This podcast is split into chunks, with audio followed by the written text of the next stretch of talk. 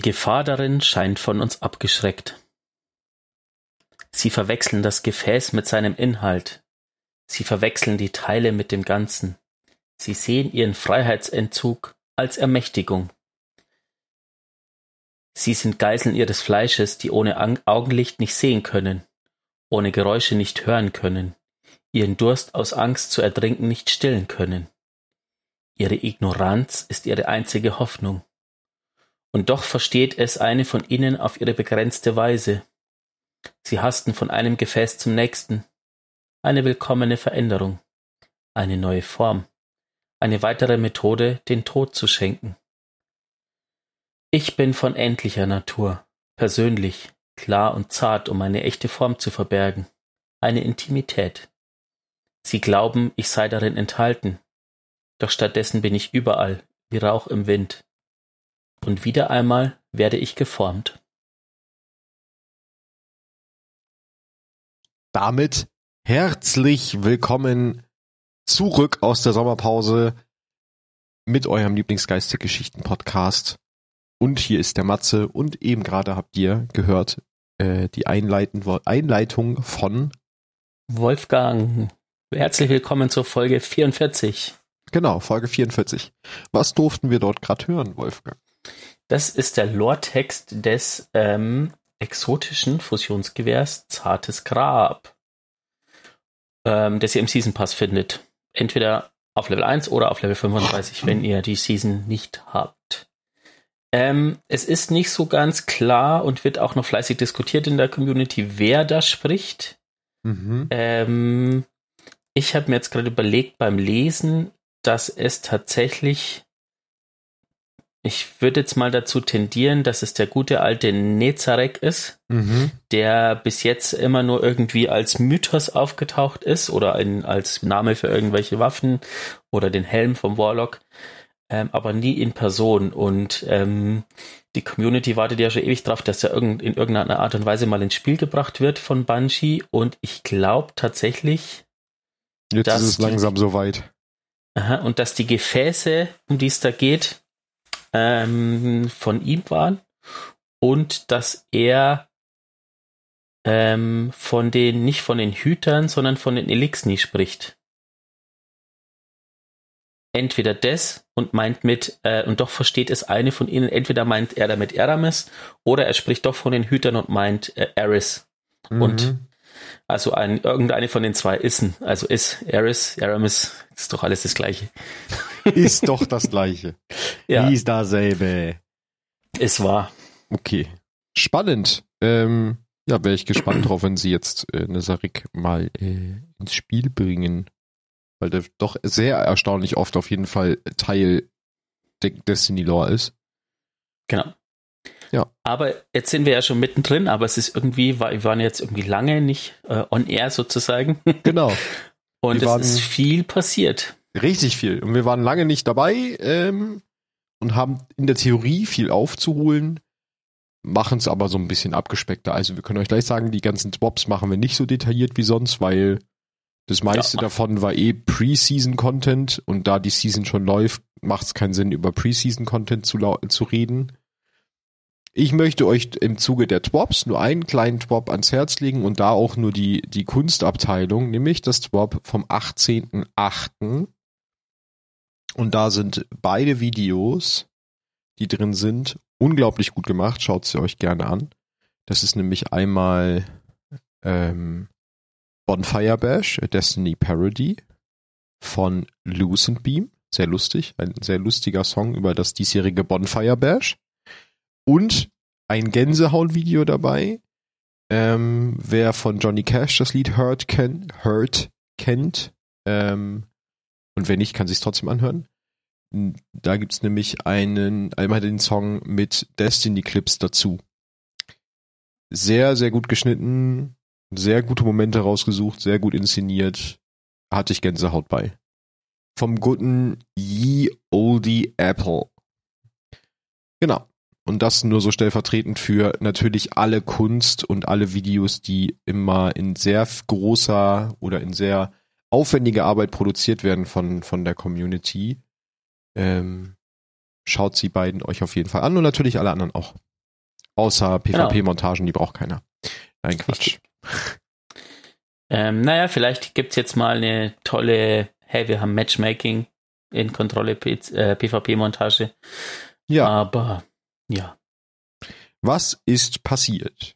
Es ist sehr viel passiert. Ähm, es gab ein Showcase. Ja. Und in dem Showcase wurde ja die nächste Erweiterung angekündigt, Ja. äh, die irgendwie, sagen wir mal ehrlich, komplett anders wird, als alle gedacht haben. Ja, aber voll. Also der Name, Name war ja bekannt, aber ähm, Man hat sich nicht Ja. das drunter vorgestellt. Ich habe mir irgendwas ganz Düsteres drunter vorgestellt. Destiny Goes Cyberpunk. Genau. Und was haben wir bekommen? Wir haben eine neonleuchtende Stadt bekommen. Ja. Und ein neues Volk, deren Namen ich schon wieder vergessen habe, die super abgefahren aussehen. Die Wolkenschreiter. Ja.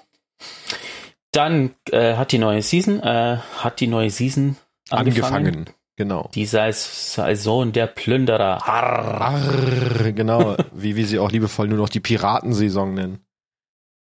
Und natürlich ähm, gab es dann auch noch äh, ein World's First Race, äh, Race, genau, stimmt auch, aber ein Raid-Rennen natürlich Ja. mit Zu dem, dem Königsfall-Raid, der wieder zurückgekommen Raid. ist. Genau. Für viele Spieler neu, so wie mich, die alle noch kein Destiny 1 gespielt haben, für viele Veteranen da draußen.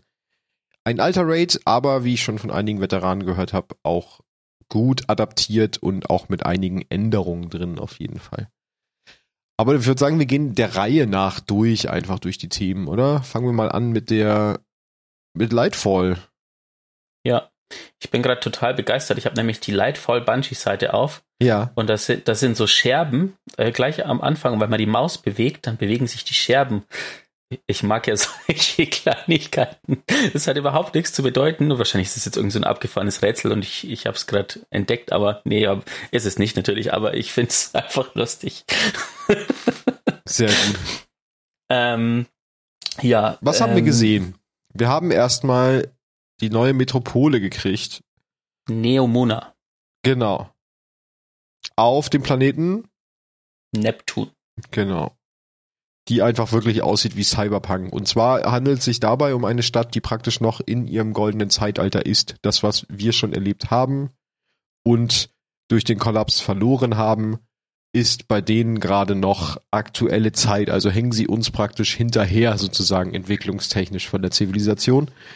Ähm, und man kriegt relativ schnell mit, dass dort halt es droht, einen Kollaps zu geben. Denn Genau. der gute, ähm, wie heißt er? Ich und Namen heute, ne? Mein Gehirn ist Matsch. Meinst du Kallus? Genau, der gute? Kallus, der gute Kallus als neuer, als neues Schoßhündchen möchte dort nämlich einfallen.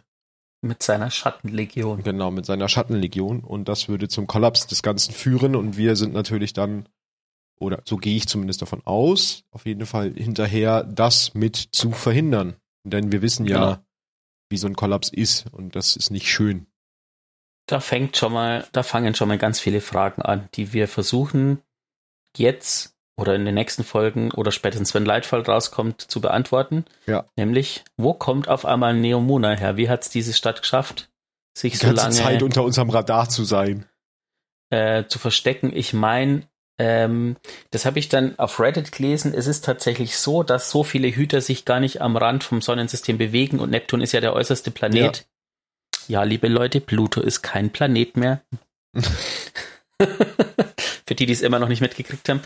Ähm, und da waren sie einfach, ja, wie auch immer, verborgen mit was auch immer für einer Technologie. Ja, vielleicht irgendwas mit Wolken oder so. Heißen ja auch Wolkenschreiter, von daher könnte das damit irgendwas zu tun haben. Genau. Ähm, ja, da sind wir gespannt drauf. Dann kriegen wir eigentlich in dem, in dem, in dem kurzen Teaser-Trailer auch schon einen relativ guten Anblick zu der neuen ähm, Klasse. Nein, nicht, ist es eine Klasse? Zählt als Klasse? Sub. Subclass. Subklasse. Genau, Subklasse. Zur neuen Subklasse, äh, zur neuen Dunkelheitssubklasse, zumindest. Ähm, nehmen wir das an? Doch, ne, ist auch bestätigt. Doch. Nämlich Strand oder Englisch Strang. Strand, genau. Die Leute, die, so wie ich, so gehypt waren, dass sie sich vielleicht gleich schon die Vorbestelleredition bestellt haben, kriegen auch ein Emote, wo man schon einen ganz leichten Eindruck von diesen Strand-Effekten bekommt. Äh, aber in dem Video hat man ja auf jeden Fall auch vieles gesehen. Genau, Was genau ist Strand eigentlich?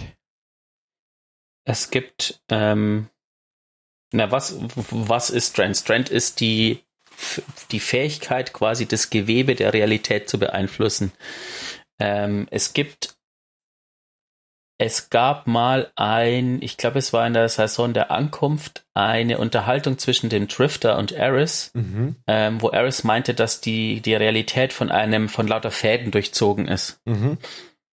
Ähm, genau, und die, um die Fäden geht's jetzt. Und wir sind quasi die Ersten, die diese Fähigkeit nutzen. Also es gibt keinen anderen, wohl der die bis jetzt benutzt hat. Und äh, wir entdecken die und sind die Ersten, die die nutzen. Genau, und da haben sie sich, was ich ganz cool finde, eigentlich auch schon so ein bisschen, ähm, das sieht man zumindest in dem Video ganz gut und auch in dem hinterher, in dem Audio, also in dieser äh, Interviewsituation reden sie da, glaube ich, auch noch ein bisschen drüber, dass sie sich halt dabei gedacht haben, auch die Klassen, was die Nutzung von Strand angeht, ein bisschen zu spezialisieren, dahingehend, wie sie die Klasse eigentlich sehen. Also der Warlock ist ja eher so ein Gelehrter und ähm, hier heißt er dann auch Architekt, also Genau, also, seine Subklasse. Ich muss dich jetzt gleich unterbrechen. Ja. Ich muss mich jetzt mal förmlich äh, entschuldigen bei euch allen da draußen, dass äh, wir Warlocks euch bis jetzt in den letzten sechs Jahren, in denen es das Spiel gibt, äh, regelmäßig getötet haben. Also wer ist nicht schon vom Architekten eliminiert worden? Und ähm, ja. Wow, okay. äh, genau, und ja, jetzt dementsprechend jetzt ist- sind da auch die Skills, die man sieht, eher so ein bisschen feiner beim Warlock. Also es geht da mehr so um, um irgendwie, also der kann halt so, so Projektile, so, so Strand-Projektile schießen, die dann halt so von ihm wegfliegen und die dann Gegner anheften und explodieren, soweit ich es gesehen habe. Ne? Irgendwie so in der Art funktioniert das wohl. Ich lese mal den fancy ähm, PR-Text vor, der auf der Homepage steht. Zum Architekten. Mühelos manipulieren die Architekten das Gewebe mit ihren Gedanken. Diese telekinetisch veranlagten Zauberer können Strang sogar zu empfindungsfähigen Kreaturen verflechten, um ihre Befehle auszuführen. Also so ein bisschen Mind-Control-mäßig. Ja. Äh, entweder das oder es gibt tatsächlich wieder so Art wie das, äh, wie das Geschütz, das, ähm, Ja. die Akkuseele oder so und auch in Strand sozusagen so eine Variante. Hm. Und dann gibt's ähm, beim Jäger den, Den Fadenläufer. Und das fand ich ganz spannend, weil sie haben sich eigentlich, was ja der Jäger, der Jäger steht ja immer für Mobilität. Äh, für Wendigkeit, für Schnelligkeit, das ist ja eigentlich, äh, ne, das sind ja die Attribute, die den Jäger ausmachen.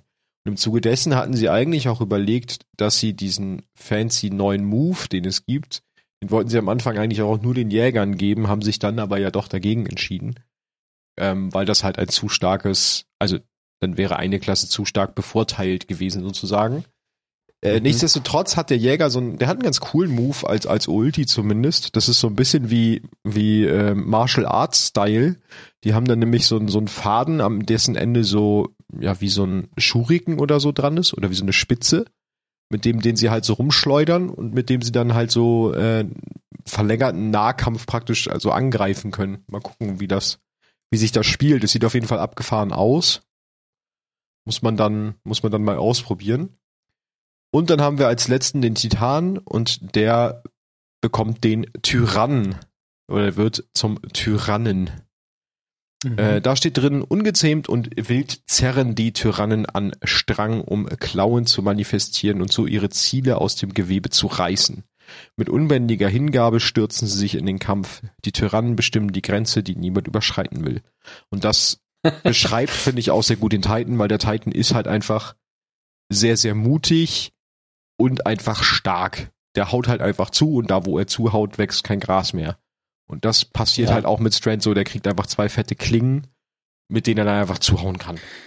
Das ist irgendwie so, ich, weil ich, ich bin ja eigentlich gegen das Stereotyp vom dummen Titanen, auch wenn ich diese ähm, Lore-Texte immer lustig finde von den Hüterspielen, Ja. aber da kriegt der Titan die Fähigkeit, äh, das Gewebe der Realität zu beeinflussen und was ist der Gedankengang vermutlich dahinter? Muss Fäuste noch stärker machen. Genau. Fäuste müssen mehr Auer machen. Genau, und dann, um noch nicht drüber, also um das auch noch abzuschließen, bekommen alle drei Klassen eine neue Art der Fortbewegung, nämlich einen Enterhaken oder eine, einen Haken. Das ist wie so ein, eigentlich ist es ein Ja. Enterhaken, Ja, mit dem man sich so durch die Luft schwingen kann. Und so wie es aussieht in den Bildern, können die sich, also dadurch, dass das ja auch Strand ist, kann man sich halt auch einfach damit an der Luft festhalten, weil man sich ja an diesen Fäden der Realität festhält. Also es muss jetzt nicht irgendwie eine Hausecke nur sein, meine ich gesehen zu haben, sondern es kann auch einfach in der Luft sein. Ähm, ich muss jetzt mal sagen, ich finde es total cool, dass das ins Spiel kommt. Ähm, die meisten würden jetzt sagen, das ist wie Spider-Man. Ich sag, nee, äh, das ist wie ein Terraria. Da gibt's ja auch einen Enterhaken. Ich spiele gern Terraria. Und es ist total cool, wenn man einmal so ein Teil benutzt hat, dann will man gar nicht mehr ohne sein.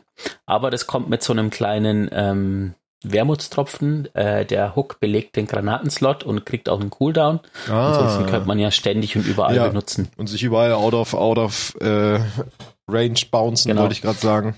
Und in dem Interview wird auch gesagt, dass der nicht auf Gegner anwendbar ist. Also man kann keine Gegner zu sich herziehen, weil ähm, das die arme Engine wahrscheinlich überfordern würde. Ähm, es gibt in diesem Trailer, ähm, konnte man sehen, dass sich ein Hüter mit diesem Haken an einem dieser Züge im Wächter des Nichts festhält und auch mit mitfährt sozusagen. Okay. Interessant. Ähm, es gibt auf jeden Fall abgefahrene Möglichkeiten.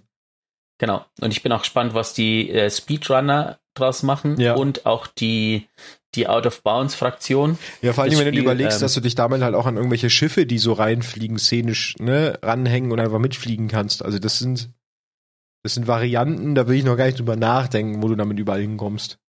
Genau. Also es ist Bungie aber auch bewusst, der ähm, McAuliffe, das ist der äh, was ist der denn? Ich habe jetzt nur den Joe Blackburn da. Also die, die haben beide so ein Interview gegeben und der sagt eben, ähm, ja, das ist ihnen bewusst, aber ähm, im Zuge dessen, was die, die, die Hüter quasi bekommen, also die ganzen coolen Momente, die dadurch entstehen, äh, wenn sie sich wie so ein Superheld durch die Luft äh, krabbeln können sozusagen, dann ähm, ist es das wert, dass die wahrscheinlich dann öfters mal irgendwelche Löcher in der Welt stopfen müssen, wo die Hüter sich schon wieder rausgeklitscht haben. Ja. Ähm, und der Joe Blackburn hat auch gesagt, das ist ja der, der Game Director, Mhm. er hat gesagt, ähm, sobald ihm das vorgestellt worden ist, das Konzept, äh, war es einfach zu cool, um Nein dazu zu sagen. Da hat er auch einfach recht. Das ist schon einfach eine echt coole Nummer. Ja, Ja, dann gehen wir weiter. Ähm, jetzt kommt eine Sache, die ihr auch schon haben könnt, wenn ihr die, äh, die große Version vorbestellt, also diese Lightfall plus Jahrespass Vorbestellung, dann habt ihr nämlich jetzt schon Zugriff auf die neue Waffe. Quecksilbersturm. Genau, theoretisch auf das neue Automatikgewehr. praktisch ist sie momentan in PvP, Gambit, Dungeons und Raids deaktiviert, Genau. während wir aufnehmen. Also es kann sich auch wieder ändern. Genau. Das liegt Ich aber daran, sie hatten auch eine Zeit lang Granatenwerfer in vielen Aktivitäten deaktiviert, also irgendwas ist da gerade mit Explosives ein bisschen kaputt. Nee, das wurde wieder, der Ah, wurde ja okay. gefixt und dann gleich wieder deaktiviert. ich glaube, ich glaube, dass mit Lightfall wieder die üblichen Engine-Updates kommen und vielleicht die Waffe noch einen Tick zu, ja, vielleicht sich zu sehr auf irgendwas verlässt, was erst in einem halben Jahr kommt oder so oder irgendwie, keine Ahnung, Verbesserungen oder so. Und deshalb macht die ständig Ärger. Telesto. Was? Ja, momentan, ähm, wenn es weiter so geht, wird es die neue Telesto. Ja. Ähm, Genau, da Genau, gibt's mal- grundsätzlich zwei verschiedene Versionen, aber das ist alles nichts Dramatisches mehr. ja, drei sogar. Du, man kann sich ja noch die Collectors Edition vorbestellen, Hm. ähm, wo äh, interessant der Fisch von ähm, Elsie Bray dabei ist, Ja. als großes Dings. Und der hat jetzt auch einen Namen bekommen. Und zwar ähm, Nuka, glaube ich. Okay. Nuka, Nuka, Nuka. Was ich dazu Nuka, zu dieser Collector's Edition- sehr cool finde, was ich gar nicht weiß, ob Bungie das immer macht, was ich mittlerweile sehr appreciate, weil ich habe mir das Spiel mit Jahrespass praktisch schon direkt bei Steam vorbestellt. Und ich finde es dann immer schade, dass viele Collector's Editions halt immer noch mal das Spiel enthalten. Bei Bungie kann man sich auch eine kaufen ohne das Spiel. Also da kannst du praktisch, wenn du die digitalen Inhalte schon hast und du möchtest jetzt aber nur die physischen Inhalte aus der Collectors Edition noch haben, und die kostet auch nicht mehr im Verhältnis. Also es ist einfach genau der gleiche Preis abzüglich der 100 Euro für die große Edition. Zahlst du dann nur für die physischen Goodies sozusagen von der Collectors Edition. Das finde ich sehr mhm. nice, wenn sie das anbieten. Es ärgert mich immer, wenn es das nicht gibt. Gerade weil jetzt bei Bungie nicht, aber bei vielen anderen Spielen dann solche Collector's Editions immer erst einen Augenblick später revealed werden und dann hat man, wenn man Fan ist, halt normalerweise schon das Bild, das Spiel bestellt. Von daher. Was ich gerade noch sehe, was nämlich ganz unten auf dieser Konzeptseite ist und auch ein Screenshot davon mit hinterlegt ist, neue Gegnertypen ah, ja, gibt's ja im Zuge dessen auch äh, im Zuge der neuen Erweiterung. Was wolltest du Poke, sagen? Poker, Puka, Puka. Okay. Der Name, ne? War das jetzt von dem? Mhm, genau. Ja. Ich bin gespannt auf diese, auf, also es soll ja, es gibt natürlich auch neue Gegnertypen in Lightfall. Und dieser eine heftig große, breite, Tormentor. was auch immer. Wie heißt der? Tormentor. Ah ja, die das schauen heftig aus. Ja, das sind die großen Viecher, die es in verschiedenen Versionen gibt. Und ähm, die Vision von Bungie dahinter ist, ähm, dass ähm, die quasi das sein, sollen, was Champ äh, wofür Champions ursprünglich mal gedacht waren. Ich meine, jetzt in einem, in einem Großmeisterdämmerung zum Beispiel denkt man sich, oh, ein Champion, äh, man ist halt ein bisschen vorsichtig und ähm, die Tormentors sollen quasi das Ding werden, wo alle sagen, fuck, da kommt jetzt so ein Viech, äh, wie, wie kommen wir dran vorbei, sozusagen. Ja, so ein, die sollen so ein bisschen aber, Unwohlsein verbreiten, das, was die Champions eigentlich tun sollen, was die Champions aber ja nicht mehr tun. Außer genau. manchmal genau. einen Viereck-Champion, aber sonst. Ja, der Mac Olive sagt, ähm, also er hätte gerne, dass äh, so ein Tormentor in einer Solo-Aktivität deine komplette Aufmerksamkeit braucht und ähm, in einer Gruppenaktivität der, der Callout dann quasi ist Fuck, Fuck, Fuck, Tormentor. das das finde ich gut. Fuck, Fuck, Fuck, Tormentor. Ja. Das, wenn sie das hinkriegen, wäre cool. Das genau. wäre cool. Dann ähm, natürlich, der Witness taucht natürlich auch auf. Ich meine, ja. er ist ja auf dem Weg zu uns. Ja. Ähm, wird aber noch gar nicht, er, er spricht viel, aber wird nur ähm, auch wieder in so einer Art Videosequenz oder so gezeigt, in so einer, auch diese Scherben, der zerspringt quasi dann so. Ja. Also nicht so physisch vor Ort, sondern eher so noch ein bisschen weg. Genau. Ähm, Quäler sind übrigens Tormentoren auf Deutsch. Quäler? Ähm, okay. Ja, Kallus wird wahrscheinlich dann der, ja, der große Böse der Erweiterung. Ja. Ähm, Bin gespannt, ob er sich irgendwie äußerlich dann verändert hat im Zuge seines Zeugendaseins. Seins. Na, man, man sieht ja irgendwie im, im, in diesem Trailer, wie er irgendwie so sich so einen halbnackten, also eigentlich einen nackten Kallus bis zum bisschen über dem Bauch, würde ich sagen, der sich so wieder zusammensetzt sozusagen. Ja, stimmt. Genau, dann, was war noch in Lightfall? Ich glaube, soweit erstmal nichts mehr, oder? Genau, die Wolkenschreiter wurden angekündigt. Genau, die waren, die sahen auch ziemlich cool aus. Ähm, genau, die auf dem Neptun quasi das sind, was die Hüter für die Erde sind, sind es die Wolkenschreiter für die Stadt. Und Mit der kleinen Besonderheit, dass sie keine Lichtträger sind, ne? Das haben sie auch, das haben sie auch irgendwo äh, gedroppt. Genau, da wurde auch noch auf der Seite von Bungie wurde auch noch der Name Kuruli ins Spiel gebracht. Ähm, begegnet furchteinflößenden Quälern und wackeren Kuruli.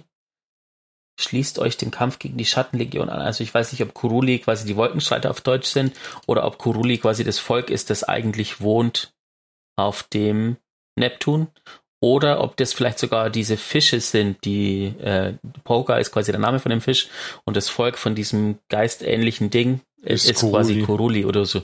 Das stimmt, das kann auch sein. Wir sind gespannt. Sehr viele Möglichkeiten, genau. Sehr viele Möglichkeiten. Hängt natürlich auch damit, also ist ja auch noch davon abhängig, was jetzt diese Season noch vielleicht bringt an, an, an Story-Snippets, ob man da vielleicht noch irgendwas rauslesen oder ähm, mutmaßen kann. interessant ist eigentlich, was jetzt in diesem Trailer alles aufgetaucht ist, was man schon kennt, weil man jetzt nämlich Verbindungen sieht. Also zum Beispiel diese, dieses, dieser Fisch aus der Collectors Edition ist ja was, was eigentlich scheinbar mit Beyond Light äh, gedacht ist, ins Spiel zu kommen. Ja. Weil man ja den Fisch bei Elsie sieht und der danach nie wieder auftaucht. Ja. Ich vermute, das war quasi eins dieser Corona-Opfer, die sie mit Wahrscheinlich, ja. Beyond Light gemacht haben. Und äh, wenn man ein bisschen über Witch Queen nachdenkt und den Trailer im Hinterkopf hat, stellt man fest, dass eigentlich dieser Hook Mhm. ähm, ja eins, also perfekt ist für die Witch Queen Kampagne. Das heißt, diese Tiefenblickfähigkeit könnte was sein, was einfach diese neue Dunkelheitsklasse ersetzt hat, weil sie es nicht geschafft haben, die so fertig zu bringen, dass sie es schon ins Spiel bringen können, weil es zu viel Entwicklungszeit gekostet hat. Das kann durchaus sein. weil man ja. mit, dem mit dem Hook eigentlich durch sämtliche Passagen kommt, wo man mit der Tiefenblickfähigkeiten jetzt die Plattformen entstehen lassen kann. Stimmt, ja, das ist eigentlich, das wirkt so wie der Ersatz dafür, ne? Genau. Ah ja, cool. Hab ich noch gar nicht drüber nachgedacht, hast recht. Hm. Ich Genau. bin auf jeden So Fall echt viel zum- gespannt auf diesen Hook. So, genau, so viel zu leidvoll. Ihr könnt euch, für die, die es schon vorbestellt haben, äh, denen empfehle ich den Lore-Text von Quecksilbersturm. Ähm, ich denke aber, dass das ein Lore-Text ist, den wir nicht vorlesen werden im Podcast, weil er einfach schwierig zu lesen ist. Okay. Der liest sich wie so ein Computerprotokoll. Ah ja, doch, den ähm, habe ich mir und- angeguckt. Der ist ganz, ganz schwer vorzulesen. Ja.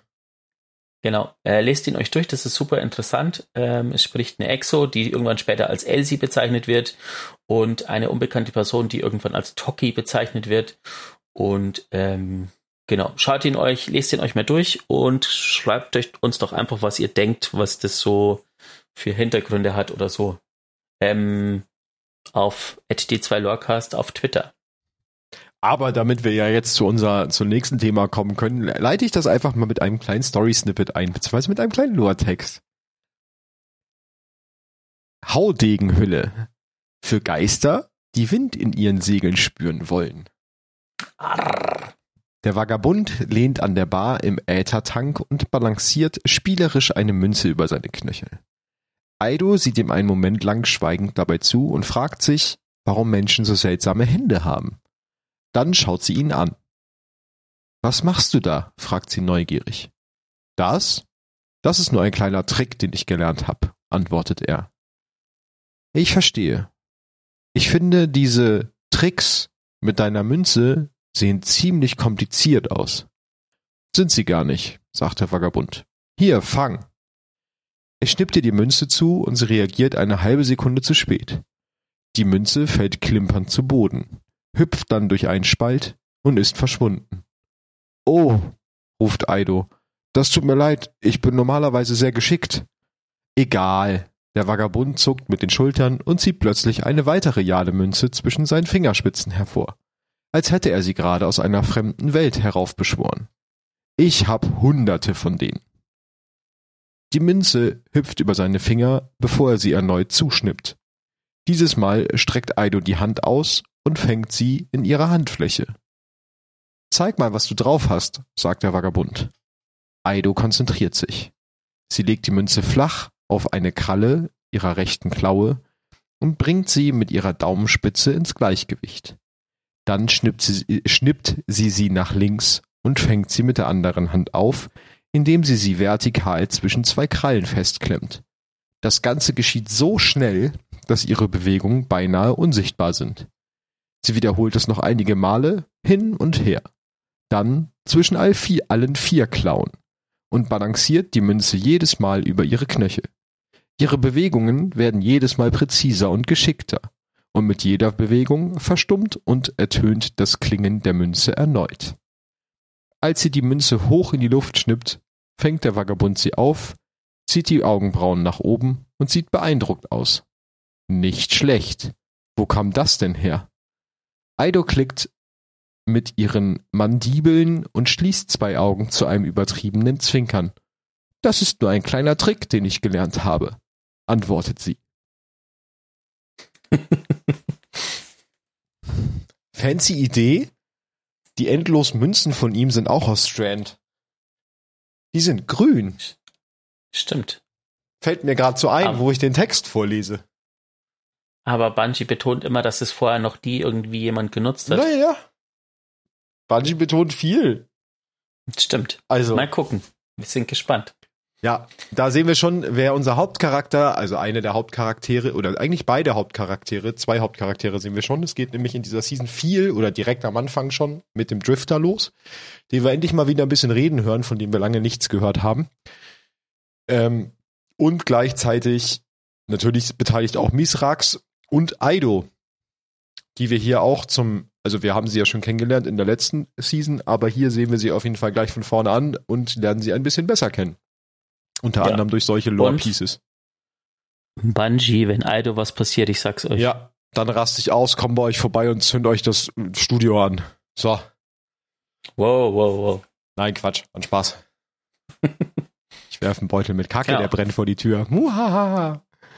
Wir sind in der Saison der Plünderer. Genau. Arr, Und arr, matey. also was, was passiert am Anfang der Saison der Plünderer? Ein alter Bekannter kehrt zurück in unserer ersten Mission, den wir ein bisschen länger jetzt nicht gesehen haben. Ähm, nämlich der gute Spider. Genau, der gute Spider, den wir in seiner in seiner äh, gefallenen Kapsel, Elixni-Kapsel äh, stören und er sich er not amused ist in der Mission, dass gerade wir ihn befreien, weil ne, findet er nicht so cool. Da musste ich, da musste ich letztens so lachen bei einer Expedition war das, glaube ich. Nee, oder? Äh, egal. Äh, am Schluss hat auf alle Fälle Sane 14 irgendwie so einen Satz gesagt wie, ähm, wir haben jetzt die Motten vertrieben, nur um die Spinnen in die Stadt zu lassen. Auch nicht schlecht. Genau, und dann geht's darum, dass bestimmte Elixni wieder aufgetaucht sind, ähm, die wir, von denen wir eigentlich noch gar nichts wissen. Aber unser guter Kumpel Misrax und auch Spider kennen Eine bestimmte Elixir. Genau. Elixir. Ja, erstmal eine ganz bestimmte Elixni ist wieder aufgetaut. Die gute Eramis ist futsch, steht nicht mehr tiefgefroren. Und sie fängt jetzt an, alte ähm, Elixni-Crews um sich zu scharen, die ihr loyal sind und die wohl sehr gefährlich sind. Und die jetzt anfangen nach Schätzen zu suchen. Und wir, keiner weiß bis am Anfang der Season so richtig, warum sie das tun und was es mit diesen Schätzen auf sich hat. Aber es ist eins relativ schnell klar, wenn Eramis diese Schätze haben will, kann das schon mal nicht gut sein und dann tun wir natürlich das, was der gute Hüter tut und versuchen ihre Pläne zu durchkreuzen. Relativ schnell kriegen wir dann von Spider als Hilfe, Wiedergutmachung, man weiß ja bei ihm immer nicht so richtig, was seine Motive sind, nicht zu 100 Prozent, ähm, angeboten, dass wir sein Schiff nutzen können, wenn wir im Gegenzug dafür ihm diese Schätze bringen. Oder auch alle Schätze, die wir finden, bringen. Und dann Ja. geht's eigentlich auch schon an den Piratenteil der Season, denn die ganzen neuen Aktivitäten oder ein, eine der neuen Aktivitäten ist nämlich das Kapern eines feindlichen Elixni-Schiffes mit unserem Elixni-Schiff. Was einfach total cool ist. Das ist dann nicht, ich weiß gerade nicht, wie, das, wie der Spielmodus heißt auf Deutsch. Catch Crash, aber ich weiß nicht, Wahrscheinlich was heißt er, also auf Englisch heißt er Catch Crash, genau. Dann aus dem Grund, dass man mit zwei, also von einem Catch auf ein anderes Catch überschwingt und dort dann halt versucht, das einzunehmen und den, den Schatz zu finden. Genau. Schema ist immer das gleiche. Man kämpft sich zuerst, verteidigt man sein eigenes Schiff, Ja. dann äh, geht man man. auf das gegnerische Schiff, kann dann, äh, ja, kämpft sich quasi bis in das Kap Kapitänsquartier und wieder zurück. Ja. Und äh, macht immer zwei von vier Aktivitäten oder Räume, die es gibt auf dem Schiff. Also entweder muss man Äthertanks zerstören, man muss Panzer zerstören, man muss eine, so eine Security äh, ausweichen Ja. und das vierte ist, es gibt noch ein viertes. Ähm, Äthertanks, Panzer, Security und Weiß ich gerade auch nicht. fällt's, mir fällt's gerade nicht ein. Ihr wisst welches. Vielleicht gibt's auch gar keine vier, sondern nur drei und ich habe mich immer getäuscht. Kann auch Hm. sein. Ich wüsste kein viertes Grad. Nee, doch, aber ich glaube, es gibt vier Triumphe. Na egal. Ihr, ihr, ihr wisst, dass es vier gibt. Genau, immer zwei davon kann man haben und äh, es gibt wie auch schon letzte Season drei Bosse, die durchrotieren. Die Woche, wo wir aufnehmen, ist der zweite Boss dran. Und ja, nächste Woche dann der nächste. Genau. Wenn wir das dann getan haben, das Catch Crash, kommen wir zum nächsten neuen Spielmodus. Das ist dann nämlich die Expedition. Schatzsuche. Die Schatzsuche, yeah. genau. Dann bekommen wir nämlich, ich weiß gar nicht, dient das Catch Crash auch dazu, die Map Fragments für die Expedition zu mhm. sammeln? Ja, ne? Also auf dem Catch Crash finden wir dann für unser neues Artefakt, was ja dieser Schlüssel von Spider ist, den wir ja von ihm bekommen, mit dem man ganz viel öffnen kann. Ähm, bekommen wir Kartenfragmente. Wenn wir davon genug haben, können wir praktisch eine Karte, eine Schatzkarte zusammensetzen, so richtig Piraten-Style. Und dann können wir die Expedition spielen, in der wir nach Schätzen buddeln.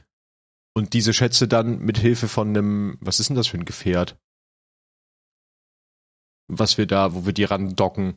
Na, im Endeffekt ist es ja eigentlich nur so ein Elixni-Schatz-Transportgerät. Ja, Elixni-Transporter, genau.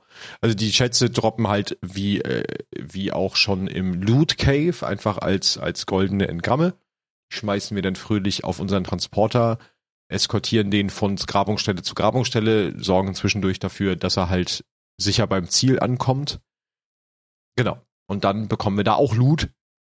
Und dann bekommen wir meistens noch eine Bounty, zumindest im Zuge des der äh, Weekly-Kampagne, dass wir dann noch einen besonderen Elixni finden und ihn eliminieren sollen. Und das passiert dann nämlich über den dritten neuen Spielmodus. Die heißen, glaube ich, auch Bounties im Englischen einfach, ne? Das sind doch Kopfgelder. Das kann sein. Man muss einfach quasi den Elixni töten und ähm, und die ähm, ja halt das, dieses ähm, Gefäß oder was auch immer das ist, ja.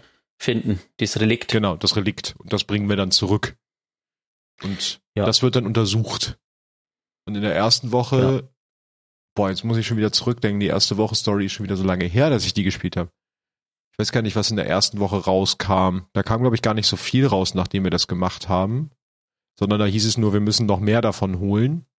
Ähm, das gleiche mhm. spielen wir dann in der zweiten Woche auch nochmal. Und ich glaube, dann meldet sich doch am Ende der zweiten Woche schon Aido irgendwie zu Wort. Und was hat die noch rausgefunden über die Relikte, die wir ihr da Na, bringen?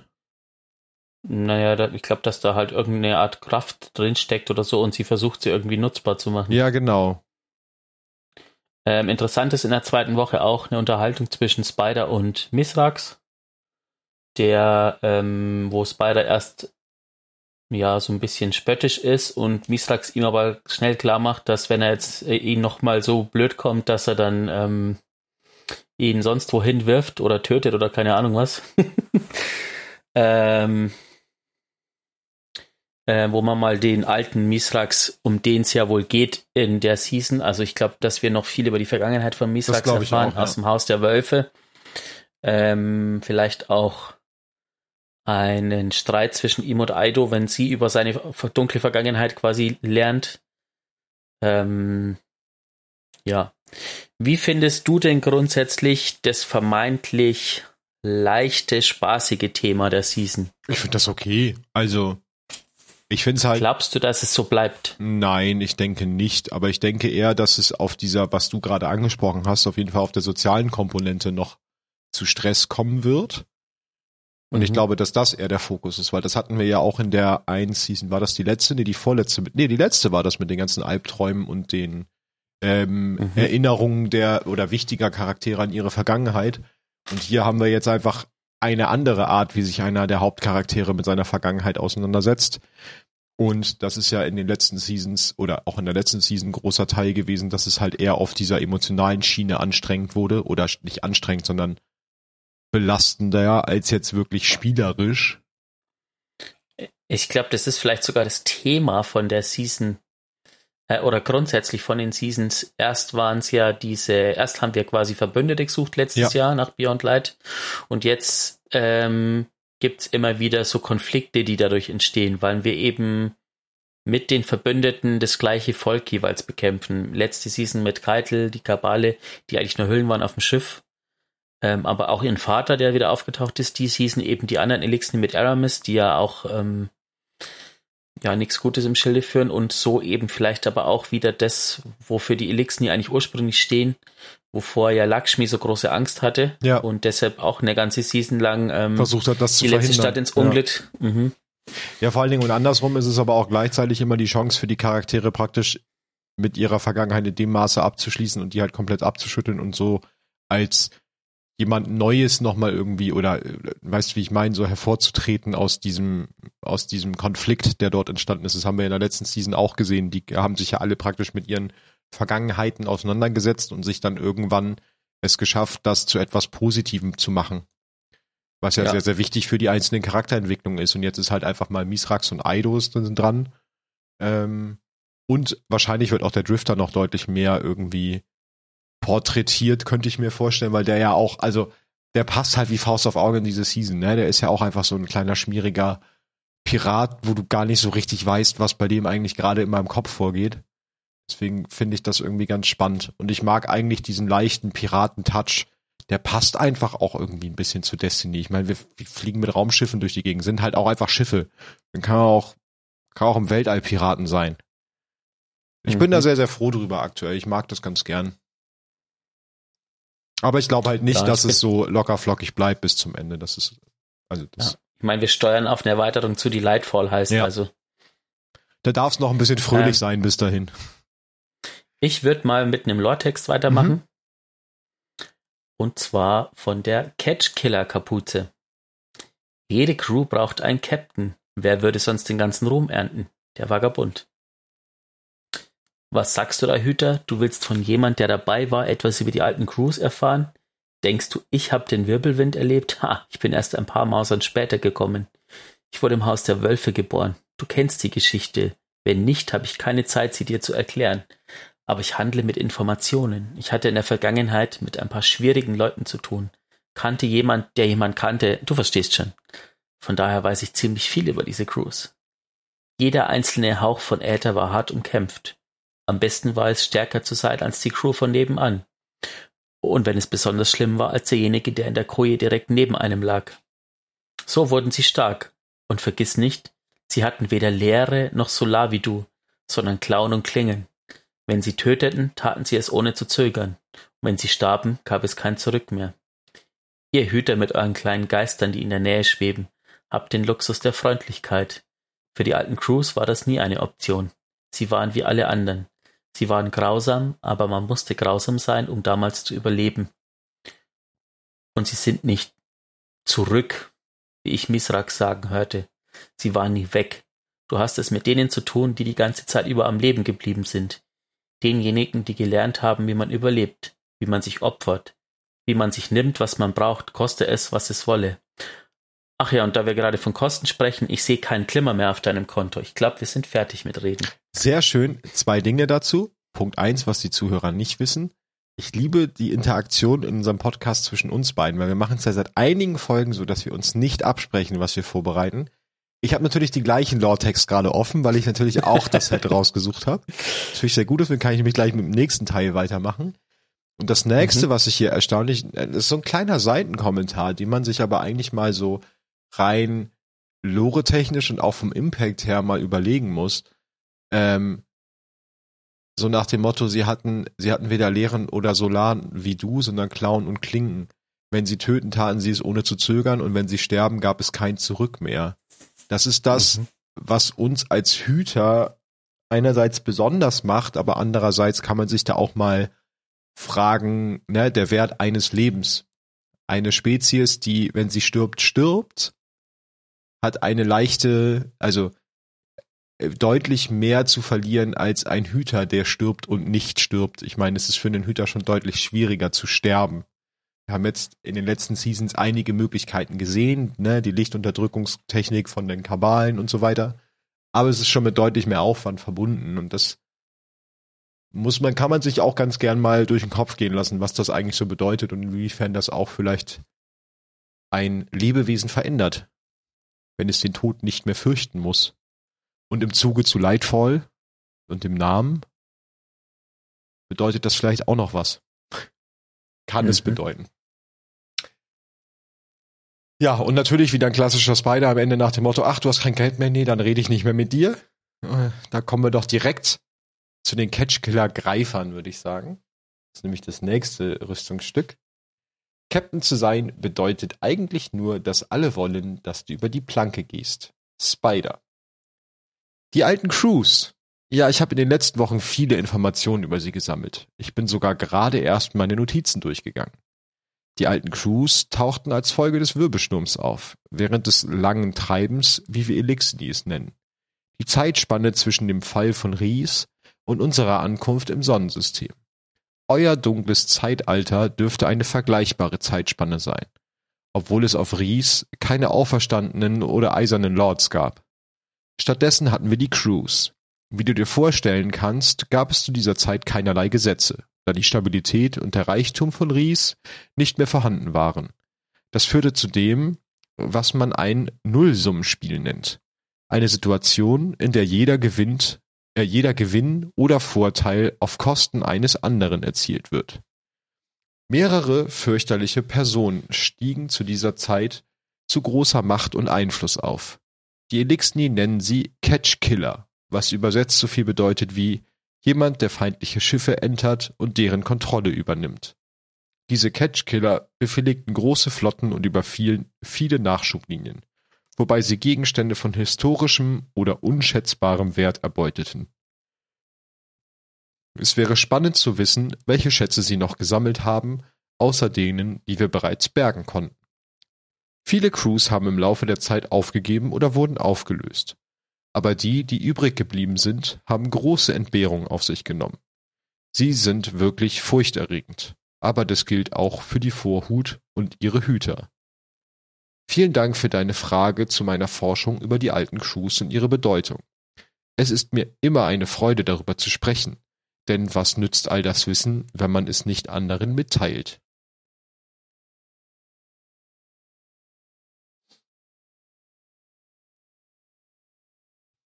Hm. Hm. Was denn? Ich bin echt, ich bin gespannt, wo es einfach hingeht. Ja, vor allen Dingen, weil ich finde es in dieser Season ist es also wir haben ja eine Idee, ne, gerade was so diese, diese, diese Probleme zwischen Aido und Misrax angeht, die auf jeden Fall kommen werden, da bin ich safe, weil Misrax halt auch keine leuchtende Vergangenheit als der strahlende Held hat. Aber ansonsten weiß man nicht so wirklich viel bis jetzt. Das finde ich ganz schön eigentlich, weil in den anderen Seasons konnte man doch immer eher schon eine Tendenz sehen, was man irgendwie in dieser nicht kann, dadurch, dass aber auch der Fokus halt so ein bisschen lustiger gesetzt ist mit dieser ganzen Piratengeschichte. Das stimmt. Ähm, die Season wird auch wieder nur mh, hm, ich glaube irgendwas ja, 15. 90 Tage insgesamt oder 80, 85 oder ja so? ja so, so wie so wie alle anderen ja. Seasons auch nur ähm, die Seasonal Story wird auch wieder nur die Hälfte der Season ungefähr sein, weil dann ja noch die das Saison äh, Fest der Verlorenen ist noch ne in der Season genau ja ähm, da bin ich auch gespannt, wie sie das wiederbringen, ob es dann quasi das gleiche ist wie letztes hoffe Jahr oder ob sie wieder irgendwie ein bisschen was. Ich hoffe, sie verändern wieder was. Ich vermute, dass der Modus vielleicht ähnlich ja. ist, aber vielleicht neue Lore-Texte kommen. Das wäre cool, so. ja. Ich finde das schön, dass sie da mal so ein bisschen jetzt dran rumschrauben an den saisonalen Geschichten. Wobei natürlich das auch total cool wäre, wenn man da die Leviathan mit den Albträumen und so einbaut. Stimmt, ja, das wird gut passen. Hm. Ähm, Genau, also wir, wir werden äh, in zwei Wochen in, in der nächste Folge, also eigentlich ja nur in eineinhalb Wochen, weil wir bringen ja die aktuelle Folge an einem Sonntag raus, weil wir es nicht geschafft haben, vorher aufzunehmen. Ähm, Wird es weitergehen mit dem, mit der Seasonal Story sozusagen? Ja. Ähm, auch mit den ganzen Sachen, die dazukommen, Waffen und so. Also es gibt noch viel, viel zu erzählen. Wir haben noch ein Thema tatsächlich, worüber wir noch gar nicht gesprochen haben. Äh, ja, eigentlich sogar mehrere. Ich wollte jetzt, du weißt wahrscheinlich Arcus 3.0 Ja, genau, ich wollte Arcus 3.0 sagen. Bevor wir das machen, würde ich aber noch mal einen Schlenker machen zu dem äh, Reveal-Stream sozusagen, mhm. weil nachdem Lightfall angekündigt wurde und äh, die Season vorgestellt wurde, vielleicht sogar davor, ähm, wurden noch ein paar Sachen angekündigt von Bungie, die denn, die da auch kommen, so fürs Spiel. Zum einen haben sie eine Entscheidung wieder rückgängig gemacht, die ja sehr umstritten war. Ah ja, ich weiß, worauf du hinaus ähm, willst. Sie, sie, haben das Sunsetting gesunsettet. Wie echt jetzt? Das habe ich gar nicht mitgekriegt. Das hab, muss ich übersprungen haben im, im Stream. Es wird quasi keine Erweiterung mehr gehen aus dem Spiel. Ähm, die aktuelle Story geht ja quasi von Shadowkeep bis, also dann in Zukunft bis Final Shape. Ja. Sie haben dann in diesem Interview gesagt, dass jetzt momentan äh, sie genug Upgrades zur Game Engine und zur Infrastruktur gemacht haben, damit sie das so machen können. Ähm, aber große Content Drops, also die Seasons gehen nach wie vor, aber große Content Drops, die großen Erweiterungen und der 30 Jahre ähm, DLC, der geht nicht weg, der bleibt für immer. Ähm, was natürlich nicht heißt, dass jetzt, äh, nur weil sie jetzt ein Loch in der Engine gestopft haben, äh, sie natürlich nie wieder irgendwas sunsetten müssen. Es kann immer noch irgendwas kommen. Ähm, und alle können sehr entspannt sein über Nessus, äh, zumindest für jetzt. Also es ist ein bisschen stimmt, ominös, ja, aber ähm, das habe ich, das habe ich gelesen, diesen Satz. Ja. Ähm, genau. Dann wurde ja noch angekündigt, ein super interessantes oder zwei super interessante Systeme, ja. die in-game ins Spiel kommen. Ja. Das eine ist ein Ausrüstungsmanager. Ähm, dann sogar drei. äh, an den habe ich jetzt gar nicht gedacht. Ich habe Nee, ich fange mal mit dem Unangenehmen okay. am Schluss an. Ja, das Unangenehme zum Schluss. Also dann machen wir das Angenehmste aus meiner Warte ist tatsächlich dieses Ausrüstung, Mod und Stuff Manager, dass du dir so mhm. Ausrüstungssets mit passenden Mods zusammen setzen und speichern kannst und dann halt mit einem Knopfdruck das alles wechseln kannst. Aber. Aber? Bungie wäre nicht Bungie. Bungie hat ja, ich glaube, ich kenne kein anderes Spiel, das den Spielern so viel Zugriff durch die API mit Tools von außerhalb lässt, äh, wie, wie Destiny. Mhm. Deswegen finde ich das Spiel ja auch cool. Ähm, und ich vermute, ich hoffe, dass das dann möglich ist, diese Loadouts in DIM zu erstellen. Das denke ich schon. Ich denke nur, sie nur machen das halt auch in-game natürlich, weil es immer noch Menschen gibt, die keine, keine Drittanbieter-Apps nutzen. Aber ich denke, mhm. wenn sie das in-game machen, wird es auch in DIM möglich sein. Dass, also das würde mich wundern, wenn das nicht geht. Ja, es ist ja für Konsolenspieler nach wie vor blöd, ähm, quasi ein zweites Gerät am Laufen zu ja. haben, wenn sie das Spiel vernünftig spielen. Ja. Genau. Dann kommt ähm, kommen die, wie nennt sich das, Hüterränge? Stimmt, die Hüterränge, ja, über die müssen wir auch noch sprechen. Die einfach dich dafür äh, belohnen, wenn du ein guter Spieler bist, mitunter. Ja, also es ist so ähnlich wie die saisonalen Herausforderungen, nur dass das quasi nicht äh, nur saisonal bedingt ist, sondern Lifetime. du musst einfach so bestimmte Dinge erledigen, um im Hüterrang aufzusteigen. Und ähm, das Sinn an der ganzen Sache soll sein, dass wenn ein Spieler dich rumlaufen sieht und du bist Hüterrang 10, denkt er, du bist ein guter Spieler. Ja, oder einfach ähm, ein also erfahrener ein, Spieler, das ist, glaube ich, ein besser. erfahrener, hilfreicher genau. Spieler. Du musst genau, auch nicht so, gut so in den Aktivitäten sein, sondern du musst einfach viel gemacht haben, um zu steigen. Okay, also ja. du musst nicht besonders gut im PvP sein, aber du musst halt bestimmte Dinge getan haben, um Rang aufzusteigen. Und das zeigt dann den Spielern nachher, okay, der hat Ahnung von was er redet und an den kann ich mich vielleicht wenden mit einer Frage, was ich per se super cool finde, gerade weil wir ja seitdem wir die New Light Kampagne haben und den Free-to-Play-Part haben, einfach sehr viele neue Spieler haben und wir haben ja schon öfter mal auch in diesem Podcast gesagt, dass Destiny am Anfang ein super überforderndes Spiel sein kann. Weil es dir halt einfach, genau, weil es dir einfach total wenig an die Hand gibt. Und da kann dieses System mit dem, okay, man sieht dich, du bist ein erfahrener Spieler von weiter weg direkt schon, kann total hilfreich sein für neue Spieler und auch diese ja. Barriere abbauen, dass die Leute sich da irgendwas nicht trauen oder mal nicht trauen zu fragen oder so. In dem Zuge hoffe ich, ähm, du weißt, ich glaube nicht, dass du es gesehen hast, weil du wirst ja nur den, das Showcase nachgeguckt haben. Ja, ich habe den ganzen Talk ähm, danach nicht, nee, mir nicht eingezogen. Äh, ich habe ja gestreamt ab der Pre-Show, also mhm. die Stunde vorher mhm. schon, und die haben ganz zu Beginn haben sie ein Video gezeigt, das hat ungefähr vier Minuten oder so gedauert, die so ein bisschen die Geschichte erzählt. Und ich hoffe so sehr, dass dieses das Video cool, für neue ja. Spieler ins Spiel kommt. Das habe ich, das hab ich mir tatsächlich angeguckt, weil ich das ganz cool fand, das Video. Ja. ja. Also ich hoffe wirklich, dass das noch kommt. Ja, dass man einfach ähm, mal weiß, genau. was ist überhaupt passiert, wer sind wir, warum. Ja. Dann das letzte, was noch kommen soll, ähm, das wurde jetzt ein bisschen konkreter äh, dass es nicht mit Lightfall kommt, aber sie wollen spätestens zum nächsten freien Raid, also zum nächsten Raid, der aus Destiny 1 wiederkommt, äh, bringen, also spätestens in vier Seasons, ja. ein LFG-System im Spiel, wo ich sehr gespannt bin, wie das ja. funktioniert, ob es funktioniert und ja, ich sehe das so zweigeteilt, weil in abgespeckter Variante haben wir es jetzt schon. nämlich über die App, wo ich ja eine Einsatztruppsuche auch erstellen kann. Und da bin ich neulichst mal wieder drin gewesen, weil ich einfach nur einen Boss-Checkpoint für den Kingsfall Raid gesucht habe. Und wenn du da nur so die Namen durchscrollst, wird auch wieder genau das bekannt, warum ich LFGs nicht mag, weil einfach die meisten LFG-Gruppen da zumindest dann immer drinstehen haben, hier nur mit zehn Clears nehme ich dich mit und du musst wissen, wie alles funktioniert, wo ich mir denke, ja, wenn du aber nur solche Gruppen anbietest, dann kannst du, äh, dann kriegst du ja nie neue, neue Spieler, die dann da mal mitspielen, weil du musst auch halt dich mal mit Leuten zusammensetzen, denen das erklären, denen mal ein paar Tries geben. Ich meine, wir kennen das ja bei uns aus dem Clan mit den mit den Free-for-All-Rates, die wir ja anbieten, das ist ja genau das gleiche. Da soll ja jeder mit.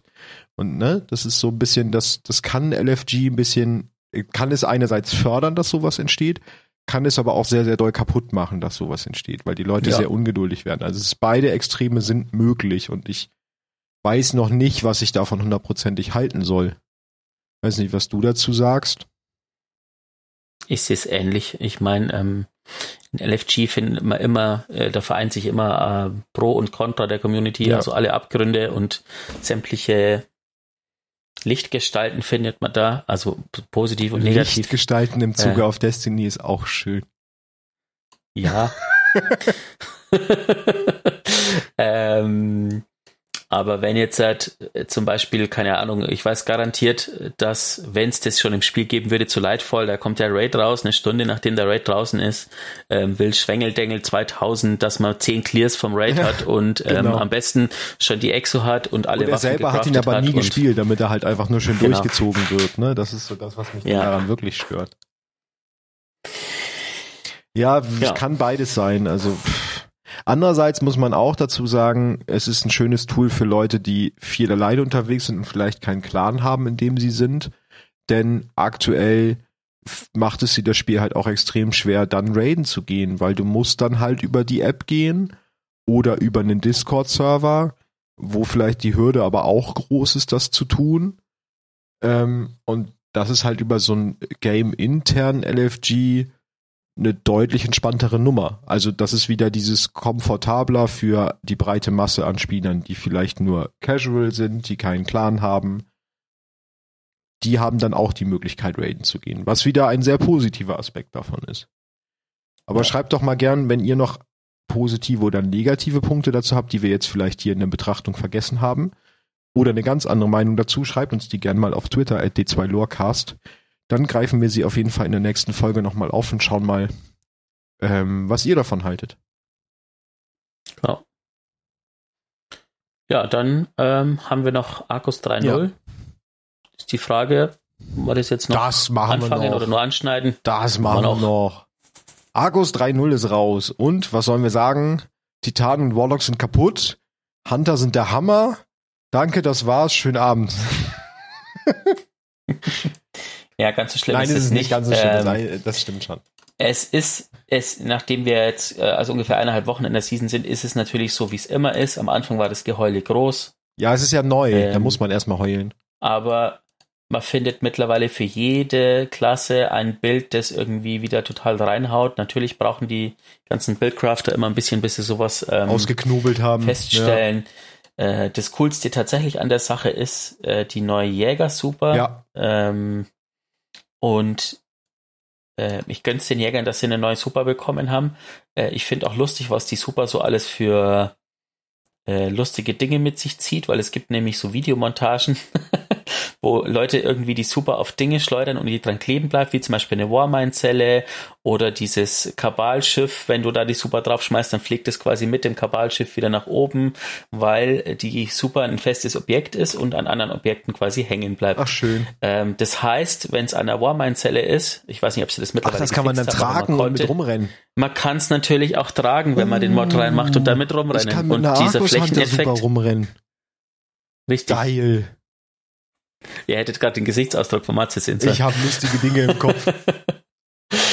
ähm, das war schon sehr, sehr nett. Und in Aktion ähm, wirkt die auch sehr gut, macht auch guten Schaden. Ja, vor allen Dingen finde ich Als Warlock. Ja. Mach weiter. Nee, ich wollte gerade sagen, ich finde es ganz gut, weil vorher waren die Arkusjäger super ja zweimal das gleiche fast, außer dass du halt bei der einen Super die Projektile reflekten konntest, bei der anderen nicht. Und jetzt hast du halt auch bei Argus eine Super, die du schmeißt, die was tut und wo du aber dann nebenbei was anderes machen kannst. Also weil die Argus Super war halt einfach Fall. Müll vorher für, vom Hunter, die konntest du vergessen. Ich glaube, der Jäger hatte der Jäger vorher eine Fire and Mhm. Forget Super. Eigentlich Nicht, nicht, im Arkusbaum, nee. Auch sonst naja, nicht. keine, die wirklich Pfeil schaden, genau, der Pfeil. Und die klingen auch ähm, im Solarbaum, aber sonst nicht. Na, eigentlich nur der Warlock, der, der, der Titan. Hat der eine? Mm, Nee, eigentlich auch nicht. Ja, also von daher. Ja. Ähm, also als Warlock muss ich sagen, ist es auch nicht schlecht. Ich finde es tatsächlich gar nicht so schlecht. Das war am Anfang ein bisschen merkwürdig, weil ähm, beim Titanen und beim Warlock dieser Resilienz-Buff von der letzten Season irgendwie kaputt war und ich bin äh, so unerwartet ständig häufig umgefallen und ich war am Anfang irritiert, woher es kommt. Ja, es war praktisch so, dass Ähm. praktisch der Buff negiert wurde. Also ihr also habt dann einfach Resilience wie vor dem Buff gehabt. Mit Arcus. Genau. Ich glaube, das ist auch aktuell immer noch so. Oder haben sie das mittlerweile fixiert? Nee, das haben sie gefixt okay, beim letzten haben sie Patch. gefixt. Dann ist das ja auch gar nicht mehr. Ähm, die Sachen, die man einstellen kann, finde ich tatsächlich gut. Es wurden auch schon alle Fragmente freigeschaltet oder alle Aspekte freigeschaltet durch den Raid Mhm. Ähm, die Super sind halt einfach, da müsste man noch was machen. Also die, die Palpatine Super Ja. ist ja Ad Clear, aber auch mehr nicht. Und der Akkustrahl war ja vorher schon, wurde sehr genervt wegen PvP. Ähm, und der hätte noch so ein bisschen mehr, also gar nicht so viel Zunder vertragen können, aber damit sich einfach noch ein Tick besser anfühlt. Aber sie werden nachbessern, das ist ja immer so, das haben sie ja Natürlich. angekündigt. Die werden, ja. die werden, die haben jetzt die drei Klassen rausgebracht und ich vermute, dass in der nächsten Season ein großer Anpassungspatch kommen wird. Mhm. Genau, was haben wir noch im Zuge der Akku Super? Also bei den Huntern, wahrscheinlich bei den anderen beiden Klassen auch, ist Blenden jetzt ein Ding, was ja auch zu Akkus passt. Ähm, was da irgendwie mit äh, verwurstet ist, dann haben wir diesen Amplified Buff, ich weiß gar nicht, wie der auf Deutsch heißt, wahrscheinlich irgendwie verstärkt oder so, den Mhm. man sich holen kann über die Akku Super, der auch dafür sorgt, dass man dann, wenn man Amplified ein bisschen, ein bisschen rumrennt, einen Geschwindigkeitsboost kriegt, der sich auf jeden Fall, der ist nicht super krass, aber der fühlt sich spielerisch schon ganz nett an und der hält dann auch so lange an, bis man wieder stehen bleibt. Das ist schon ganz geil. Ähm, Ja, ist auch manchmal nicht so geil, weil Wieso? ähm, ich war am Anfang in der ersten Mission, die man machen muss, als es das erste Mal aufgetaucht ist, war ich super überfordert damit, weil das Springen dann auf einmal komplett ja, anders du ist. springst und ich, viel weiter dann. ich bin das erste Mal einfach in Abgrund gesegelt, weil ich zu weit gesprungen bin und konnte auch nicht mehr, Das nicht stimmt. mehr zurück. Das stimmt, man springt dann auch deutlich weiter. Genau, das haben wir noch. Dann haben wir noch diese, ähm, wie heißen die? Ionic Traces. Die Mhm. gibt's auch noch. Diese praktisch, das sind so kleine Blitze, die zu dir wandern und dafür sorgen, dass du Fähigkeitenenergie kriegst. Genau, die haben jetzt alle Klassen, vorher hatten sie nur die Warlocks. Ah, okay, das wusste ich gar nicht, dass vorher die Warlocks das auch hatten. So viel Warlock nur ich. bei einem Baum von dreien. Ich- ähm, ja. Und du kannst die Gegner noch jolten. Ich weiß gar nicht, wie das auf Deutsch übersetzt ist, aber das ist der Schwächungseffekt in Schocken? dieser, vielleicht heißt es Schocken, ja, irgendwie sowas. Das ist der Schwächungseffekt, um den es in dieser Season geht. Also letzte Season hatten wir ja, dass man den versenkt oder wie das hieß. Diese Season natürlich das Arcus Pendant dazu, das ist dann Jolten. Ja. Ja. Insgesamt finde ich, Ähm. fühlt sich das alles sehr cool an. Es gibt, kann ich ja mal kurz äh, abreißen, beim Hunter so zwei, drei Exos, die gut funktionieren. Was ich ganz spannend finde, es gibt die, die Assassinenhaube oder Kappe oder wie sie heißt im Deutschen, die ja eigentlich Invis macht bei Explosionskills. Die funktioniert mit Arcus, weil wohl der aufgeladene Nahkampf als Detonation zählt und wenn du damit dann einen Mob tötest, bist du halt einfach Dauer-Invis. Also du läufst los, bist Invis, machst den, bist Invis, tötest wieder einen Mob, bist wieder Invis. Das ist ganz fancy. Ähm, dann funktioniert natürlich die Hose, die super Überladungshose, aber die funktioniert ja per se mit jeder Ulti. Und dann gibt es noch die Arme, deren Name mir gerade nicht einfällt, die ich selber auch spiele, ähm, wo ich jetzt eben überleite, während ich Dim aufmache, um den Namen herauszufinden. Die Ahamkara-Arme, nee. Nee, Ahamkara sind's nicht. Es gab ja vorher mal diese Nahkampfarme, die gut mit Arkus funktioniert haben. Äh, Liars Handshake, genau. Ah, ja. Die sind's. Ja, ja. Das sind auch immer noch die gleichen. Das sind praktisch die, wo ihr mit dem, also einen zweiten Schlag machen könnt nach eurem Nahkampf und mit dem zweiten Schlag kriegt ihr einen Teil Leben zurück. Und das kann man, also aktuell gibt's ein Bild, das spiele ich auch, wo man praktisch immer, wenn man einen Nahkampfkill macht, sein Ausweichen zurückkriegt und immer, wenn man ausweicht, seinen Nahkampf zurückkriegt. Und ihr hört vielleicht schon daran, wie dieses Bild funktioniert. Ihr macht Dodge, Schlag, Dodge, Schlag, Dodge, Schlag. Ihr kriegt immer Leben, ihr weicht immer aus. Das ist super lustig. Und ihr, ähm, wenn man dann noch Waffen dazu packt mit One-Two-Punch und so einem Kram, dann ähm, wird das sowieso ganz fancy. Da macht man ganz, ganz doll viel Nahkampfschaden, was sich als Hunter super awkward anfühlt, weil dafür ist normalerweise der Titan da und nicht der Hunter. Ja. Ich genieße es sehr. Ich springe mal Genau. lustig durch die Mobgruppen und hau den, hau den ins Gesicht. Ich kann euch noch gar nicht so viel sagen zum Warlock. Ähm, das hole ich aber nächste Folge nach, weil ich einfach noch nicht so viel Arcus gespielt habe, wegen diesem Resilience äh, und ich ähm, ja jetzt die Woche noch nicht so viel zum Spielen gekommen bin, aber das hole ich euch hole ich noch nach für euch. Ja, Und ich finde auch nach wie vor das ähm, Exosystem in den verlorenen Sektoren einfach dumm, dass ich äh, irgendwie nicht so motiviert bin, da 100 Mal reinzurennen, damit ich irgendwie, damit diese neuen Exos endlich droppen. ja, ich find's auch blöd, dass man ganz oft einfach gar keine Exo kriegt. Also ich finde das schon, das ist schon echt belastend. Ich habe schon öfter einfach gar nichts bekommen. Das fühlt sich halt überhaupt nicht belohnt an. Ja. Ähm, genau. Wer ähm, jetzt noch ein paar Tipps am Schluss, würde ich sagen, für die Season. Tipps Äh, am Schluss oder für- ist eine neue Rubrik, Tipps- die wir jetzt eröffnen. Äh, wer das noch nicht gemacht hat, fliegt mal in die Enklave. Ähm, da gibt's nämlich zwei neue äh, Waffen, die ihr quasi, oder Quests, die ihr euch abholen könnt, wo ihr jeweils ein Automatikgewehr und ein lineares Fusionsgewehr bekommt. Äh, also zwei, äh, ihr müsst quasi in der Quest die Waffen, äh, die, die, die Waffenschmiedeform freischalten und dann könnt ihr die Waffe schmieden, die gar nicht so schlecht sind. Ich habe die, Die auch noch wir- nicht. Das muss ich wohl mal machen. Das, das wird einem nicht richtig angezeigt, aber ähm, oder vielleicht war es auch schon letzte Season, aber ich glaube, dass es erst mit der Season reingekommen ist. okay. Genau. Ähm, wer von euch diesen Witch Queen Titel noch nicht hat und dem zufällig nur noch die Champion Kills fehlen in den verlorenen Sektoren, ähm, ja, die verlorenen Sektoren auf, äh, in der Thronwelt sind diese Season nicht in der Rotation, aber ihr könnt einfach die ähm, heroische oder die Story-Mission starten, äh, in der Schwierigkeit, wo Champions auftauchen und dann quasi in der Story-Mission in den verlorenen Sektor gehen, weil dann tauchen nämlich da auch Champions auf und könnt euch quasi diesen Triumph für den Titel noch holen, wenn der euch noch fehlen sollte. Fehlt mir bestimmt auch noch. Ja, mir auch. ähm, genau, ansonsten war das jetzt eigentlich schon relativ viel. Ich finde auch. Dafür, dass wir aus der Und- Sommerpause wieder da sind, war das auf jeden Fall viel Zeug. Aber weil wir ja ein Lorecast sind, würde ich mit einem Lore-Text noch abschließen. Ja, gerne. Ähm, und zwar von dem exotischen Warlock-Helm, den ich noch nicht habe, gefallener Sonnenstern, aber ich mir den Lore-Text einfach schon durchgelesen habe. Gefallener Sonnenstern. Unsere Feinde sind unser Aushängeschild. Weißt du, als das Haus des Lichts damals in die Stadt zog, dachte ich, es würde eine Katastrophe werden, grübelte der Warlock. Ja, ich dachte, Ikora wäre nicht, wäre nicht ganz bei Trost, gab der Titan zu. Der Warlock runzelte die Stirn. Genialität und Wahnsinn werden oft verwechselt, erwiderte er. Genauso wie Mut und Dummheit. Schon gut, schon gut, räumte der Titan ein und hielt die Hände hoch, als ob er sich ergeben würde. Kein Grund, wütend zu werden. Die beiden schlenderten durch den Bozza-Distrikt und bewunderten die aus Schrott hergestellten Waren, die von den Elixni-Händlern angeboten wurden. Auch wenn sie nicht den Feinschliff der Schmieden der Stadt hatten, waren die Produkte der Elixni oft innovativ und unerwartet effektiv. Schon komisch, dachte der Titan. Ich wurde ein paar Mal von den Gefallenen getötet, sehr oft sogar. Der Warlock schützte die Lippen und verkniff es sich, etwas zu erwidern.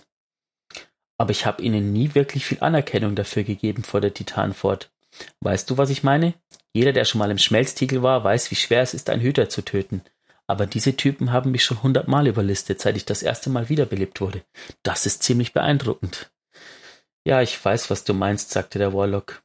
Er hob einen ausgeklügelten Helm auf, der mit einer stacheligen Sonnenkrone verziert war. Sie sind auf ihre eigene Art und Weise irgendwie cool. Der Warlock ließ eine Lichtwelle durch seine Hand strömen und schleuderte Argus Lichtblitze, die zwischen den Stacheln des Helms zischen. Der Titan hob anerkennend die Augenbrauen. Nicht mein Stil, aber er würde dir ganz gut stehen, sagte er. Aber hallo, bekräftigte der Warlock. Dieses Stachelding nehme ich mit. So bekommt ihr Warlocks also neue Exos. Richtig. Bei mir nix nicht Schrotthändler gefunden. ja. Ja. Damit verabschieden wir uns auch schon für diese Folge. Hören uns in zwei Wochen wieder. Habt Spaß beim Entern von Catches. Ja. Und Haut Oryx eine rein im Königsfall-Raid, ja, über den wir jetzt gar nicht stimmt, geredet das haben. machen wir dann das beim nächsten Mal. Ja, das machen wir beim nächsten Mal. Ja, über Königsfall reden wir nächstes Mal.